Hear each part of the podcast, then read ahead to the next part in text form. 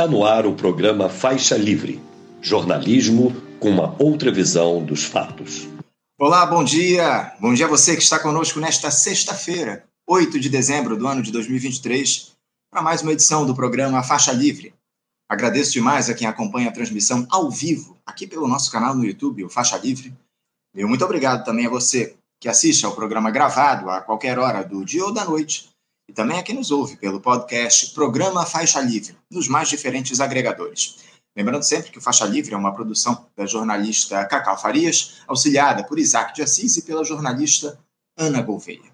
De hoje falar muito aqui no programa sobre o cenário da política internacional. Tivemos aí ontem aquela cúpula do Mercosul aqui no Rio de Janeiro que tratou muito de um tema até certo ponto alheio ao bloco eu digo da disputa lá entre Venezuela e Guiana pela anexação de Essequibo. O grupo defende uma solução negociada nesse episódio.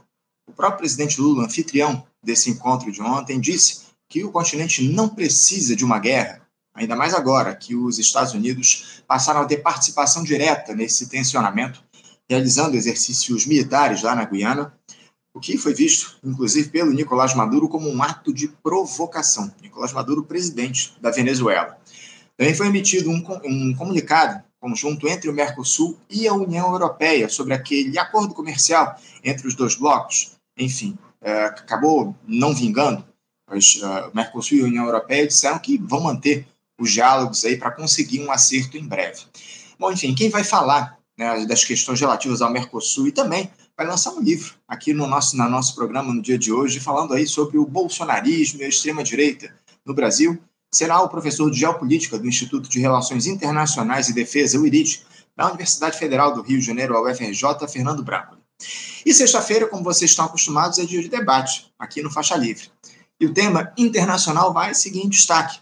Falaremos aí sobre esses dois meses de morticínio do povo palestino lá em Gaza, completados no dia de ontem, o caráter desse processo que vem dizimando a população no Oriente Médio através da ação criminosa do Estado sionista de Israel, o papel dos atores globais nesse momento dos bombardeios, o que representou aquela dita pausa humanitária que durou cerca de uma semana, enfim. Para tratar de um tema denso como esse, teremos aqui um time especialíssimo de comentaristas.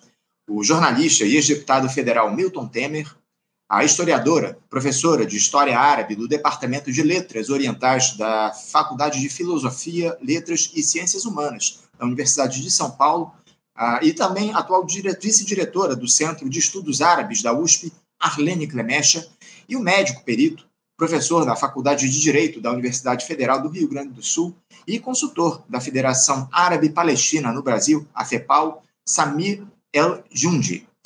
Faixa livre aí com assuntos que vão te deixar firme aí do outro lado da tela. Temas importantíssimos para fechar a tua semana.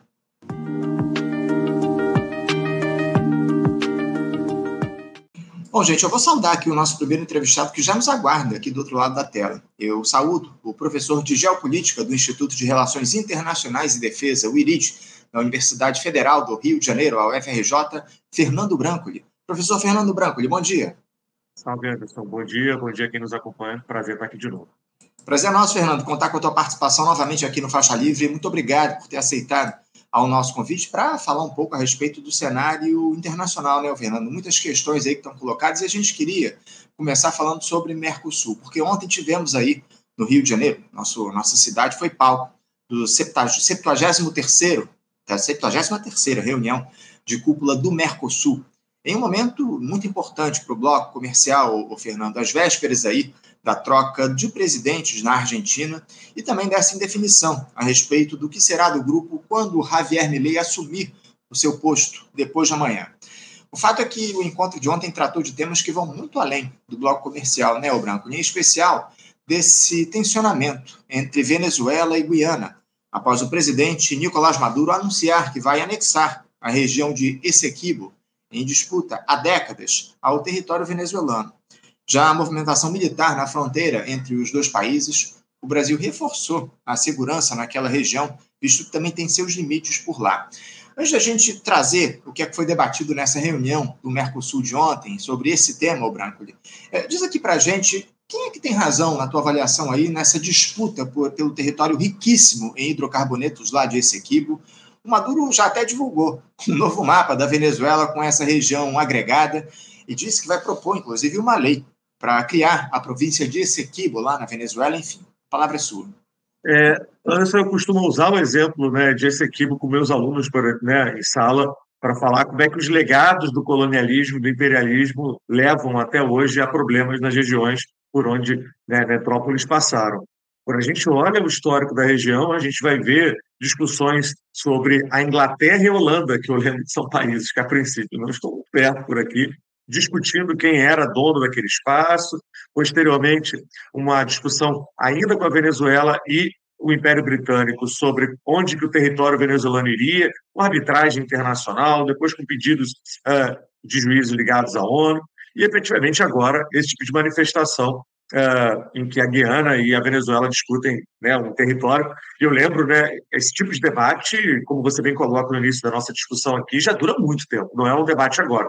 É claro que ele é retomado em meio a configurações políticas muito específicas da Venezuela nesse momento, mas já se trata de uma discussão bastante ampla. E aí vão ter é, colegas, alguns analistas que acusam a Guiana né, que acaba sendo um país é, constituído numa lógica é, imperial e colonialista muito recente, né, ela é, fica independente do ponto de vista histórico ontem, é necessário, e aí acaba gerando esse tipo de discussão. É claro que, do ponto de vista prático, a gente também debate se é uma estratégia importante, se é uma, uma estratégia interessante a ideia de anexação através de fins militares, através da violência, que me parece ser o único caminho caso a Venezuela resolvesse, nesse momento, de maneira imediata, estabelecer essa anexação parte importante do esforço que eu tenho acompanhado do Brasil nesse momento não é nem de argumentar que a Venezuela tem que abandonar o seu pedido de é, integração desse território para dentro do seu uh, né, da sua nação soberana e coisas parecidas. O argumento brasileiro tem sido vamos para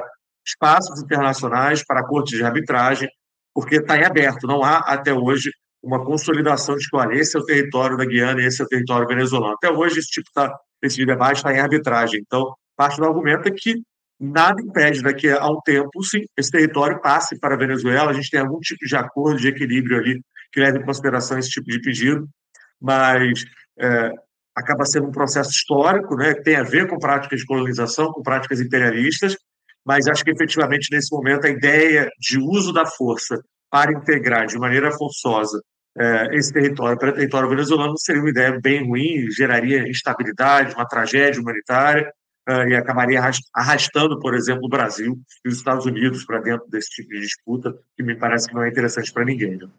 Não, sem dúvidas, sem dúvidas. A gente vai falar um pouco, inclusive, a respeito do envolvimento desses demais atores nesse, nesse conflito que vai sendo criado. Enfim, é evidente também que o, o Nicolás Maduro se utiliza do calendário eleitoral para trazer essa questão de novo à tona. Teremos eleições aí na Venezuela no ano que vem e o Maduro ele quer, quer adquirir aí um pouco mais de popularidade entre os venezuelanos e aposta nesse. Inclusive, ele realizou um referendo aí no último domingo para tratar dessa questão, enfim. Agora, o, o presidente Lula, o Branco, ele, na abertura da cúpula aí do Mercosul ontem, ele afirmou que os países do bloco não podem ficar alheios a essa disputa entre Venezuela e Guiana, disse que não precisamos de guerra no nosso continente e propôs uma declaração conjunta entre os integrantes do Mercosul como uma forma de tentar pressionar o Nicolás Maduro. Eh, você vê o Mercosul com capacidade, com condições de exercer influência para uma solução negociada para esse tensionamento, ô Branco? Qual é o papel do bloco comercial nessa disputa aí aberta entre Venezuela e a Guiana?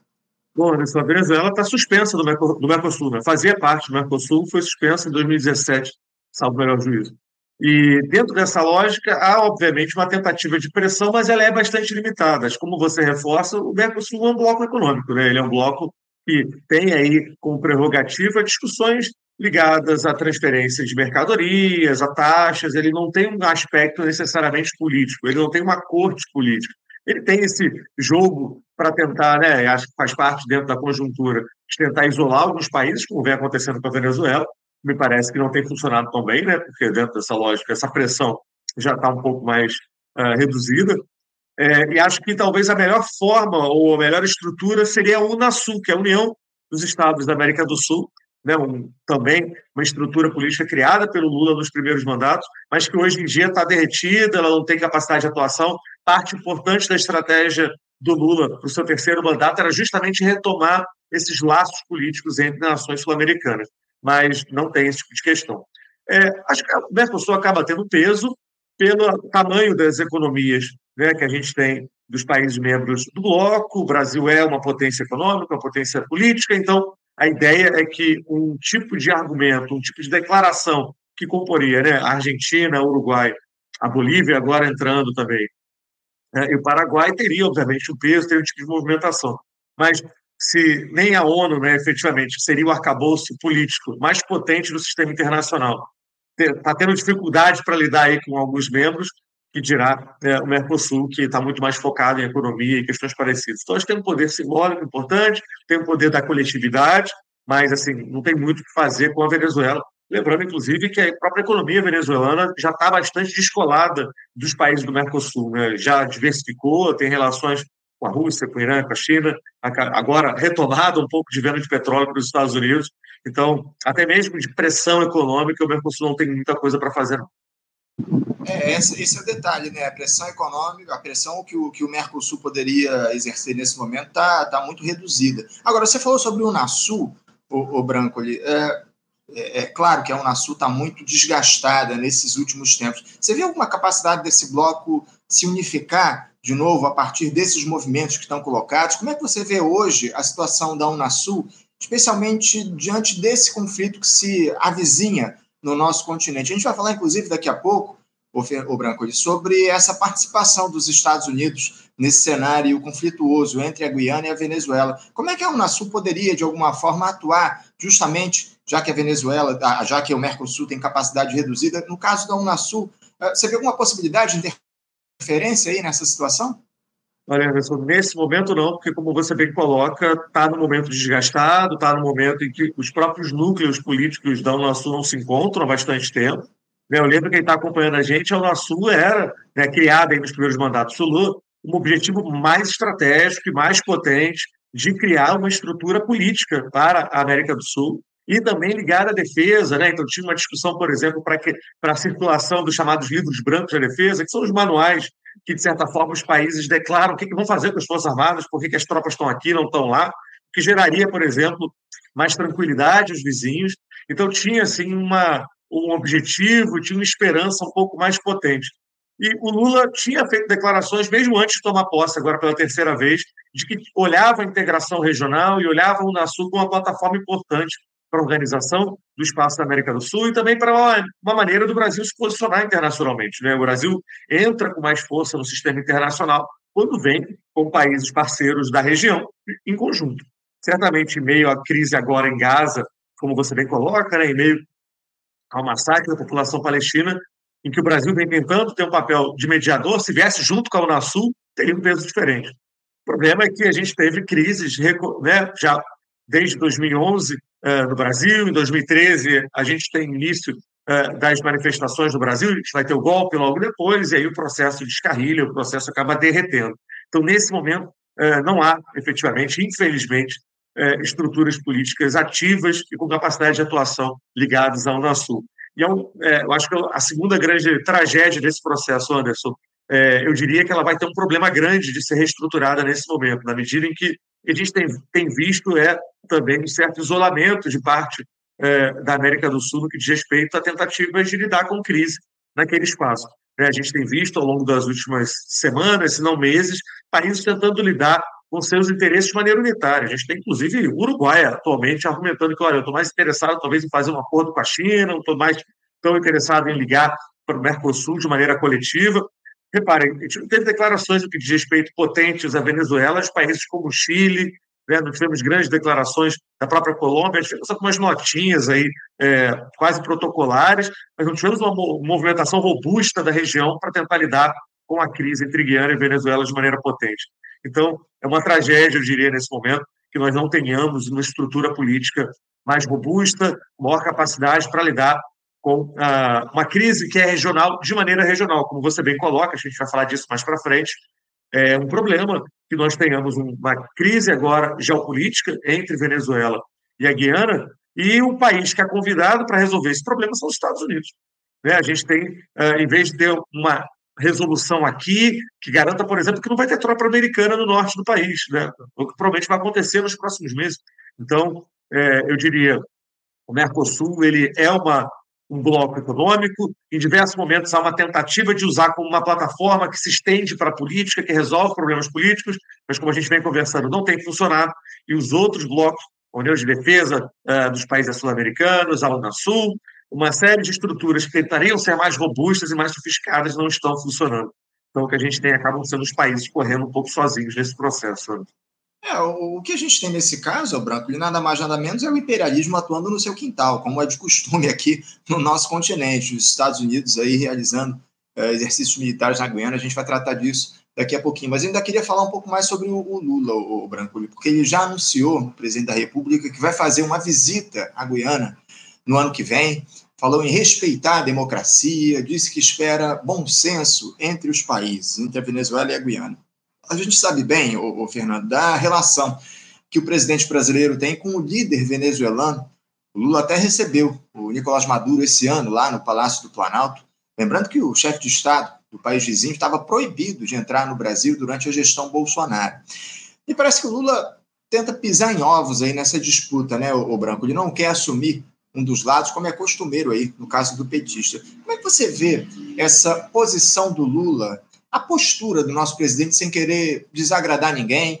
Que imagem ele passa com, com isso? É, é a posição mais indicada para ele nesse momento, Fernando? Anderson, é, hoje pela manhã, o jornalista Jamil Chad, do UOL, né, que cobre muito Nações Unidas, ele chama a atenção para um documento da Wikileaks de 2011, já mostrando que Lula tinha um pouco de receio da Venezuela querer atuar de maneira mais assertiva em relação à Guiana. Né? De certa forma, ainda com Chaves no poder, dizendo que as cortes internacionais e a arbitragem internacional estavam demorando muito e que a Venezuela queria uma resolução mais rápida. Né? Lembrando que desde 1899 já tem tentativas de cortes internacionais para lidar com o tema. E o tema anteriormente já estava debatido. E aí, naquele momento, né, esse documento da Wikileaks, né, quem está assistindo a gente deve lembrar, o Wikileaks é aquele, né, uma organização ligada ao Julian Assange, né, um jornalista australiano, que divulgou documentos secretos norte-americanos importantíssimos, demonstrando, por exemplo, violação de direitos humanos no Oriente Médio. E nessa leva vai também documento, que era um documento da Embaixada dos Estados Unidos, falando que o Lula, ou que pessoas próximas do Lula tinham informado sobre isso, que existia um receio desse processo. E aí esse documento diz que a estratégia do Lula é que, olha, isolar os Chaves não funciona. Isolar a Venezuela, manter a Venezuela como um Estado párea, um Estado com quem ninguém negocia, é a pior das ideias, porque retira mais manobra para as lideranças venezuelanas. Tem que tentar resolver esse problema, mas não humilhando a liderança venezuelana. Ele não vai aceitar um processo em que, e aí levando agora para os dias de hoje, uma resolução que leve, é, que o Maduro diga, olha, desistir né, de esse equipo, se desistir desse processo, bola para frente. Não há a menor possibilidade. Mesmo a oposição na Venezuela é a favor de um debate sobre esse equipe. É um tema que hoje em dia do, uh, dos espectros políticos mais à esquerda e mais uh, à direita na Venezuela, quase todo mundo concorda que tem que ter é algo ser feito a respeito disso. Então, a estratégia do Lula nesse momento tem sido de tentar pisar em ovos e argumentar: olha, vamos tentar uma solução é, negociada, mediada. Só que, de maneira prática, me parece, isso tem ficado mais, do ponto de vista público, nesse, na fala: olha, vamos negociar. Enquanto isso, Celso Amorim, que é o assessor especial do Lula para assuntos internacionais, ex-chanceler, já foi a Venezuela algumas vezes nos últimos meses para uma tentativa de negociação, mas me parece que, do ponto de vista público, fica parecendo que o Lula em Brasília reclama desse processo e no dia seguinte aparece um mapa da Venezuela com esse equipo anexado. Aí o Lula dá uma declaração pública de que as coisas têm que se resolver e aí no dia seguinte né, o Maduro determina que agora há um general específico para esse equipe, já nomeado na Venezuela. Fica, me parece, uma dissociação entre as declarações públicas e as ações políticas específicas. É, e aí me parece que é um cálculo do Maduro nesse momento, de que também o, o Brasil não vai isolar a Venezuela. Acho que o Brasil não vai efetivamente é, parar de lidar diplomaticamente com a Venezuela, como o bolsonarismo fez anteriormente. É, me parece que a visita do Lula à Guiana vai vir combinada uma visita à Venezuela, que é normalmente um tipo de ação diplomática interessante. Você visita um, visita outro e diz: olha, vim aqui para tentar resolver, vim aqui para tentar mediar. é, há um problema, acho que claro, e é uma questão típica de um país em desenvolvimento, como no caso brasileiro, que as crises são múltiplas, as crises domésticas e internacionais. Então, a capacidade que o Brasil tem, muitas vezes, de bancar a resolução desse problema é, é limitado também. Né? Eu diria que o Brasil tem ferramentas que são, uh, um leque de ferramentas, não são tantas, e o Maduro vem fazendo declarações de que vai querer se movimentar nesse sentido e de que isso é algo importante, inclusive domesticamente. Então, é, eu entendo muitas vezes as críticas ao Lula, que ele deveria ser mais assertivo, que ele deveria muitas vezes ser mais crítico, mas me parece que às vezes em que internacionalmente se tentou isolar a Venezuela, o que a Venezuela fez foi continuar os seus processos políticos, não ter capacidade de atuação, de indagação, de acesso. Né? Então, vem tentando manter esse, é, esse tipo de processo. É, concordo que em alguns momentos é, não dá o resultado esperado imediato que a gente queria, mas lembro também, né, nessa nossa conversa agora mais cedo, que, por exemplo, isolar a Venezuela nesse momento provavelmente colocaria os Estados Unidos como, resolu como resolutor, como mediador nesse processo e nos isolaria dentro desse tipo de movimentação. É, me causa também, muitas vezes, um pouco de ansiedade, um pouco de frustração, mas me parece que é o que dá para fazer nesse momento, infelizmente. Pois é, pois é, essa é a grande questão, Branco. Aproveitando que você citou aí os Estados Unidos, o país estadunidense, anunciou aí que faria manobras no dia de ontem, manobras militares na Guiana, após a aprovação pela Venezuela dessa anexação de Essequibo. Essas manobras, segundo a embaixada dos Estados Unidos lá na Guiana, aconteceriam em parceria com a Força Aérea Guianesa e fazem parte de operações de rotina de parceria para, abre aspas, melhorar a segurança local, fecha aspas. Os dois países têm parceria militar desde o ano de 2022. Há quem diga, Branco, que esse movimento estadunidense serve para tentar dissuadir o Nicolás Maduro de atuar militarmente naquela região. Mas eu queria saber a tua avaliação aí a respeito disso, uh, desses exercícios militares entre Estados Unidos e Guiana. Qual é o interesse, de fato, dos Estados Unidos nessa disputa entre os países sul-americanos, ô Branco? Como é que os Estados Unidos podem interferir nesse cenário complicado que tem se colocado aqui no nosso continente?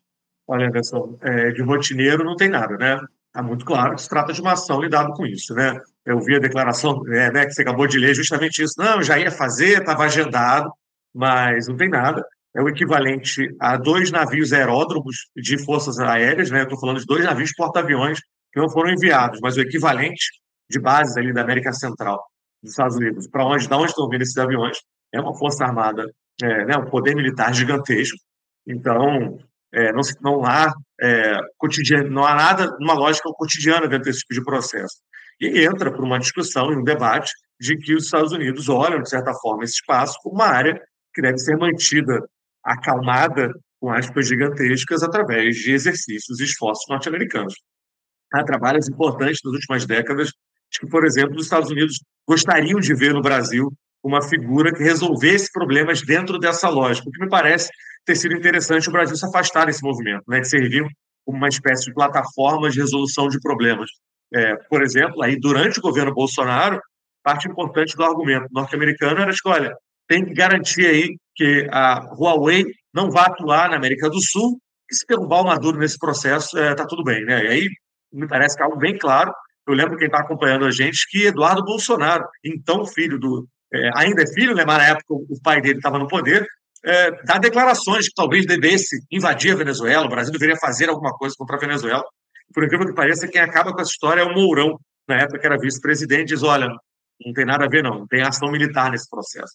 Então, é, as ações militares norte-americanas, nesse momento, né, dos Estados Unidos, estão articuladas dentro dessa premissa de lidar com uma região que ainda é interpretada como área de influência, como uma área que é interessante de ser mantida pacificada pelos interesses norte-americanos. É, eu lembro que, dentro da Guiana, há um processo peculiar em que parte da exploração de petróleo se dá com empresas americanas e com empresas chinesas. Então, há uma divisão aí de quem explora esse processo e a Guiana acaba sendo observada pelos Estados Unidos como um espaço em disputa. Então, ah, essa movimentação militar, a ideia de um, uma dinâmica coletiva de assistência militar para a Guiana se enquadra numa dinâmica de interesse, né, que vai lidar, obviamente, com o país que mais cresce no mundo de maneira proporcional ao longo dos últimos anos, é a Guiana, após a descoberta de petróleo, é um país riquíssimo do ponto de vista de recursos minerais, então se enquadra dentro desse tipo de colocação. E, Anderson, como a gente começava mais cedo, do ponto de vista geopolítico, estratégico e soberano do Brasil, é um desastre. A, a ideia de você ter uma nova presença americana às portas da floresta amazônica, numa área estratégica para o Brasil, é muito ruim. Não que os Estados Unidos vão invadir o Brasil, não que os Estados Unidos vão anexar a Amazônia. Se trata disso.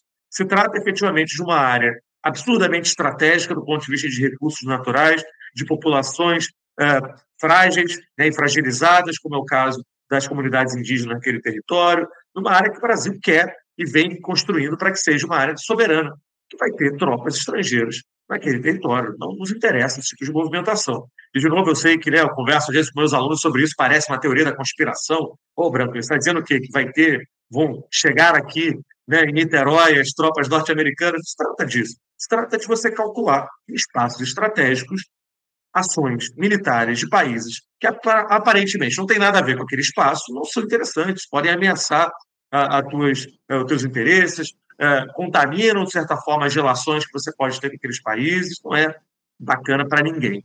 E, e a, me parece que nesse momento não há muito o que fazer. Não vai ter saída de tropas. Né? A Guiana tem um exército relativamente fraco uhum. e viu, dentro desse momento, esse tipo de ação como a mais interessante, infelizmente. É isso, é isso. Agora, o, o, o Branco, diante dessa movimentação que a gente teve aí dos Estados Unidos nesse episódio. Você acha que o, Nicolás Maduro pode, de alguma forma, uh, desistir de uh, anexar essa região, com, uh, temendo o resultado que isso pode provocar para o país? Porque a gente sabe que a Venezuela tem um, um, um, grande exército aqui no nosso continente, mas não é, não é páreo para a força estadunidense. Você acha que essa postura dos Estados Unidos de se aliar à Guiana, de enviar militares lá para realizar exercícios militares, de se colocar, ó, eu vou interferir se vocês tentarem alguma coisa nesse sentido, vou proteger a Guiana. Você acha que o Nicolás Maduro pode recuar a partir desse movimento? Olha, eu brinco né, de maneira trágica que guerras e conflitos armados nunca são ciências exatas. Né? A gente nunca consegue mensurar todas as variáveis de uma tragédia como essa. E no, primeiro momento, a ideia de um conflito armado aberto entre Venezuela e Guiana estava bastante distante. Em parte porque é, a entrada da Venezuela para o território da Guiana passaria por território brasileiro, e aí é, o Brasil já tinha dito de maneira bem clara que não, né, lidaria com esse tipo de movimentação bélica nesse sentido. O Brasil ainda tem boas relações com a Venezuela, não seria interessante para a Venezuela, para ganhar né, a anexação de um território, isolar um aliado tão importante como o caso brasileiro. Como eu comentava também, parte importante da exploração de petróleo na Guiana hoje em dia está com empresas chinesas. China, né, Pequim tem excelentes relações com Caracas, eu diria, inclusive, parte importante da sobrevivência econômica hoje em dia da Venezuela passa por Pequim, então não seria interessante esse tipo de movimentação.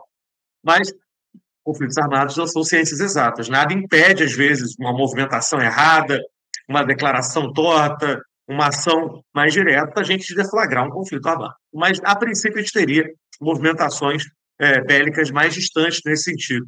A, presença americana, nesse momento, por um lado, é, garante né, um desequilíbrio gigantesco agora, como você bem coloca, então não seria interessante para as Forças Armadas venezuelanas, que têm Forças Armadas bastante modernas, né, um, aeronaves Sukhoi russas, tem forças de artilharia bastante potentes, é, mas não faria sentido entrar num conflito aberto agora com os Estados Unidos, seria né, uma tragédia e o Venezuela provavelmente perderia.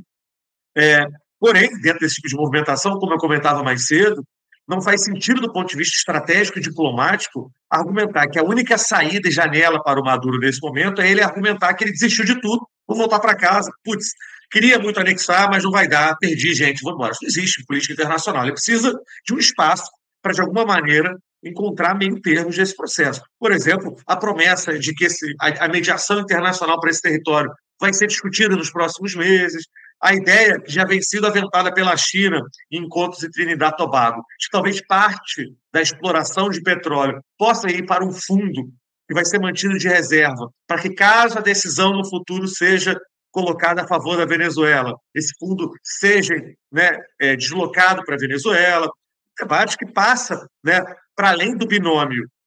Perdeu, e além do binômio, vou invadir militarmente uh, a Guiana dentro desse tipo de processo. E me parece que uh, Maduro tem feito sinalizações nesse sentido. A gente conversava mais cedo que ele é, declarou que agora há um general responsável na Venezuela, na Venezuela, para o território da Guiana, para a exploração de petróleo. Ele vem fazendo movimentações militares em, em algum sentido. Então, me parece né, que a melhor estratégia nesse momento, do ponto de vista diplomático, é é necessário se encontrar um meio termo. Né? Não faz sentido é, argumentar que o Maduro, que eu comentei é, anteriormente, né? se é um tema na Venezuela que une oposição e governo, que une praticamente toda a população, é o tema de sequia. Não se trata de um delírio de Maduro que criou aí uma ferramenta para chamar atenção externa durante um processo de crise econômica. Né? Se trata de um tema que é muito caro à população. Então, é, vai ter que se encontrar um meio termo para esse tipo processo, né? do ponto de vista prático, do ponto de vista pragmático, dentro dessa lógica. Imaginando, obviamente, que ninguém tem consciência que há um conflito armado na América do Sul. Ninguém acha é, que é importante uma violência armada nessa magnitude que né, levaria, arrastaria o Brasil desse processo, envolveria os Estados Unidos, e aí geraria tragédias humanitárias, tragédias econômicas, acho que ninguém busca esse tipo de questão. Sem dúvida, sem dúvida. Até porque, como você muito bem coloca, um eventual recuo do Maduro nesse momento enfraqueceria ele, inclusive internamente, né? No momento de disputa política lá na Venezuela, teremos eleições aí no ano que vem, como a gente colocou aqui no início do nosso papo. Enfim, vamos aguardar aí, vamos ver os desdobramentos que a gente vai ter desse cenário relacionado ao tensionamento lá entre Venezuela e Guiana. Agora, eu queria mudar um pouquinho de assunto, Branco, e falar de outros temas aí que passaram aí é, pela cúpula do Mercosul no dia de ontem. Primeiro, o próprio cenário do Mercosul, né, o, Branco, ele um bloco que vinha recuperando prestígio ao longo dos últimos meses, mas que vê essa recuperação de espaço um tanto ameaçada, digamos assim, pela troca da presidência de um dos seus principais membros, a Argentina. Terá aí um político de extrema direita à frente. Também temos a entrada da Bolívia no grupo, enfim. Uh, Brancoli, o, o Mercosul, com Javier Milei, pode seguir recuperando espaço nas negociações com outros blocos, com outros países? Uh, se 2023 for um ano de retomada de prestígio, 2024 pode ser uma ameaça de retorno à quase insignificância do bloco, na tua avaliação? Anderson, existe uma esperança de que o Brasil conseguiria assinar o acordo uh, com a União Europeia né, e o Mercosul uh, ao longo dos últimos dias. Né, e, ao que tudo indica, o Macron, a França, bloqueou. E qual que era a estratégia do Lula nesse momento e de outros parceiros do Mercosul? Olha, um tratado de livre comércio é literalmente um manual da economia liberal. A ideia é de que né, o fim das taxas geraria discussões interessantes mais econômicas e que uma assinatura antes do dia 10, que é quando o Milley assume, seria difícil de voltar atrás na medida em que ele teria que, de alguma maneira, tocar esse barco. Né? E seria difícil para ele, supostamente um liberal, um anarcocapitalista, o que diabos ele seja, e, contra, aparentemente, um acordo que segue né, o manual liberal, que é a ideia de fim de taxas, a ideia de circulação de coisas, de economia, economia circulação de bens e produtos. É, não rolou. Né? Ao que tudo indica, o acordo não vai sair tão cedo. E, ao que tudo indica, por pressão e por bloqueio de parceiros europeus, principalmente a França. Dentro desse cálculo, é, infelizmente, as perspectivas para o bloco são bastante negativas. Né? Milley, ao longo da sua campanha, fez declarações muito ruins contra o Mercosul, inclusive ameaçando em determinado momento que sairia do Mercosul. Para ele, o interessante seria a criação de acordos com países né, específicos, que a Argentina voltasse a ter autonomia para criar uh, acordos bilaterais usando de exemplo né, o Chile, uh, que fez anteriormente. Então, a ideia dele, olha, o Mercosul seria uma espécie de âncora desse processo. É, mas a gente vem acompanhando também que as declarações do Milley de dolarizar a economia, de fechar o Banco Central, já vêm sendo abandonadas. Né? Ele já vem fazendo declarações nos últimos dias, de, olha, vamos ver isso, é um pouco né, famoso na volta a gente compra das relações internacionais. Então, a gente também está em dúvida até que ponto é, ele abandonaria o Mercosul. O problema é que o Mercosul não demanda apenas inércia, ele demanda atividade, ele demanda proatividade. Como você bem coloca, ao longo dos últimos anos, a falta de vontade política de diversas lideranças, dentre elas o Bolsonaro, fez com que o Mercosul caudilhasse, ficasse embarreirado, estivesse parado. Então, é, não, o Mineiro não precisa nem ir contra o Mercosul. Ele, como um parceiro importante, representando a Argentina, se ele não fizer nada, se ele ficar atrasando a assinatura, se ele ficar fazendo corpo mole, já é um problema, já é um processo. Né? O Mercosul, como ainda uma dinâmica que demanda energia, ele precisa de atenção. Ele precisa de um presidente que vá movimentando essa dinâmica. Então, se eu fosse apostar para o ano que vem, eu diria não o Milley saindo do Mercosul, mas o Milley não usando a energia necessária para fazer o bloco se movimentar, o que seria uma tragédia é, e provavelmente reenergizaria né, as discussões de um bloco minúsculo, um bloco não funciona tão bem, o que é, como você comenta mais cedo, algo muito ruim, né? Vinha agora no movimento mais interessante, acabou de assinar um acordo com Singapura, que é uma plataforma de entrada né, para a Ásia, então poderia ser interessante. Lembrando, né, quem está acompanhando a gente, por que, que acordos com o Mercosul são importantes para o Brasil, né, acordos internacionais? É, é um peso maior. Uma coisa é você negociar com o Brasil, que já é um país importante, relevante. Outra coisa é arrastar, em conjunto, países da América Latina que vêm contigo para assinar esses acordos. Né? É uma outra plataforma, dá um outro peso. E os acordos ligados ao Mercosul são importantes porque eles tentam levar em consideração que nós não queremos, do ponto de vista prático, ser apenas um país exportador de commodities. Parte importante dos debates agora em relação à União Europeia é uma tentativa de desenvolvimento de indústria nacional e coisas parecidas. Então, é, um bloqueio nesse processo não é, não é tão bacana assim para a gente.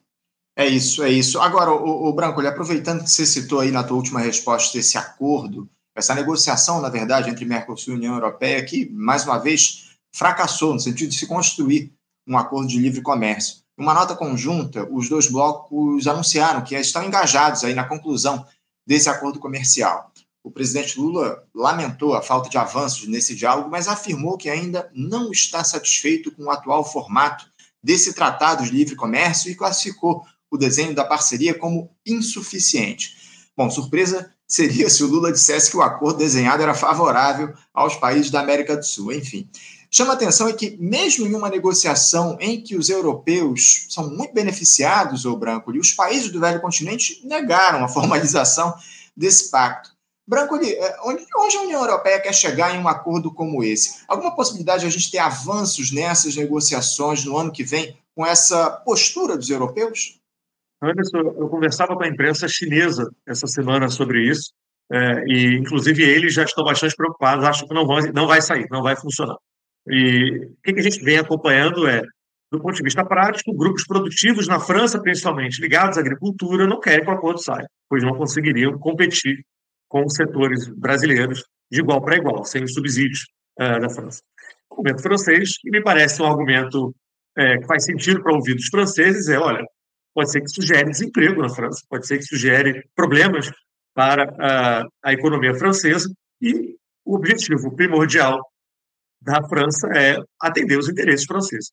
Então, dentro dessa lógica, é, chamou atenção, contudo, é, o argumento francês ao longo dos últimos anos de que o acordo não sairia porque o Brasil não estaria cumprindo certas prerrogativas de proteção ambiental.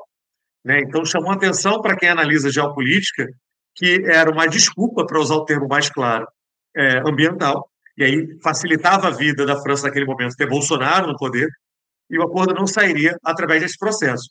Ah, agora, desde que o Lula chega ao poder, a gente repara a retomada é, da dos índices de proteção estão aumentando, você tem uma figura como a Marina Silva, que é muito bem reconhecida internacionalmente, é, tocando o Ministério de Meio Ambiente, né, que agora vem até um adendo de mudanças climáticas.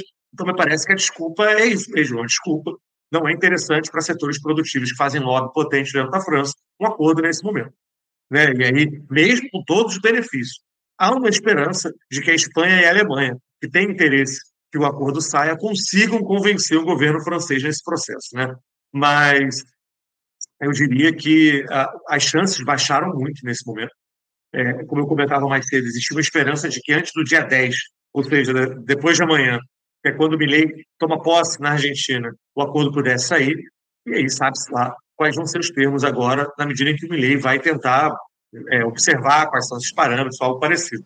Agora, como bem disse Lula né, há três dias atrás, que não digam que a culpa foi brasileira. Tá? Né? De, ah, de maneira bem clara, os indícios estão apontando de que quem está bloqueando o processo são os franceses. É isso, é isso. Branco, é, eu não posso encerrar aqui o nosso papo sem antes falar sobre o lançamento de, seu, de um livro seu, né? Nessa sexta-feira aqui, no Rio de Janeiro, o Bolsonarismo, The Global Origins and the Future of the Brazil's Far Right. Traduzindo, Bolsonarismo, as origens globais e o futuro da extrema-direita no Brasil. O lançamento ele se dará na livraria Folha Seca, que fica na Rua do Ouvidor, número 37, aqui no centro do Rio, a partir das 17h30. Eu queria, além de te parabenizar, o Branco, pelo lançamento, queria te fazer a pergunta, eu acho que todo mundo deve estar se fazendo agora. O livro ele foi lançado em inglês, é isso mesmo? E, e qual motivo?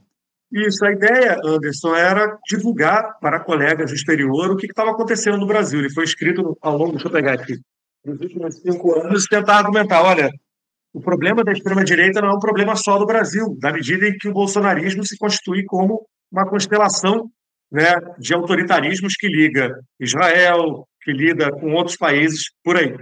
Então, é, a ideia nesse primeiro momento era apresentar uma plataforma é, para colegas, para ativistas, para tentar reparar que pode ser que aquele vendedor de armas ali é, do sul da Califórnia tem muito a ver com autoritarismo no Brasil também. É, a ideia é que ele vai ter uma versão em português, mas é, confesso que eu tenho feito adaptações, porque, por exemplo, eu tenho, gastei aqui, aqui a capinha dele, né? eu gastei parte importante do livro explicando o que foi a Lava Jato, o que foi o golpe contra Dilma, né?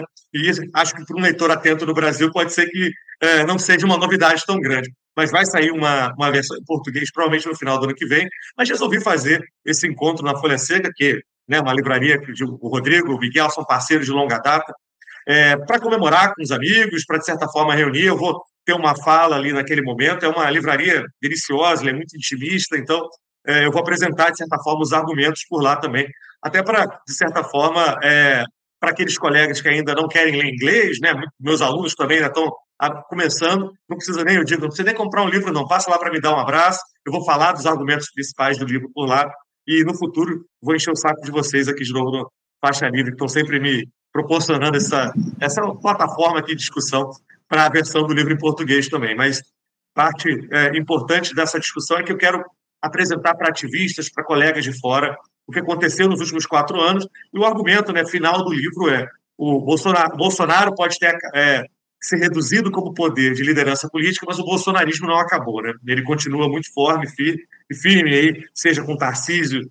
é, realizando as suas privatizações ilegais lá em São Paulo, seja com Nicolas Ferreira em Minas Gerais, né, os discursos transfóbicos. Então, a gente tem que ficar muito de olho nesse tipo de, de processo. Então, convido aí quem está acompanhando a gente, já te enchi o saco também, né, Anderson? Se você tiver tempo de passar por lá, a ideia é muito menos comprar o livro e muito mais me escutar um pouco, me dar um abraço para comemorar esse processo aí. E aí, ano que vem, com o livro em português, a gente pode fazer de novo outra, outra discussão.